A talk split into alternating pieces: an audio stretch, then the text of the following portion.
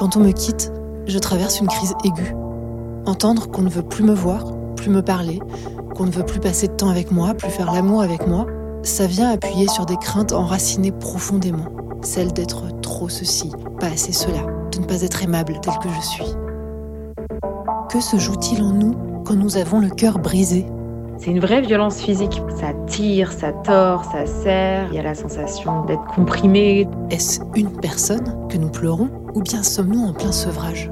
Je passais mes journées à checker mon téléphone, je pouvais y aller 170 fois. Et au moment où il envoie un message, ah, bah voilà, t'as eu ta dose.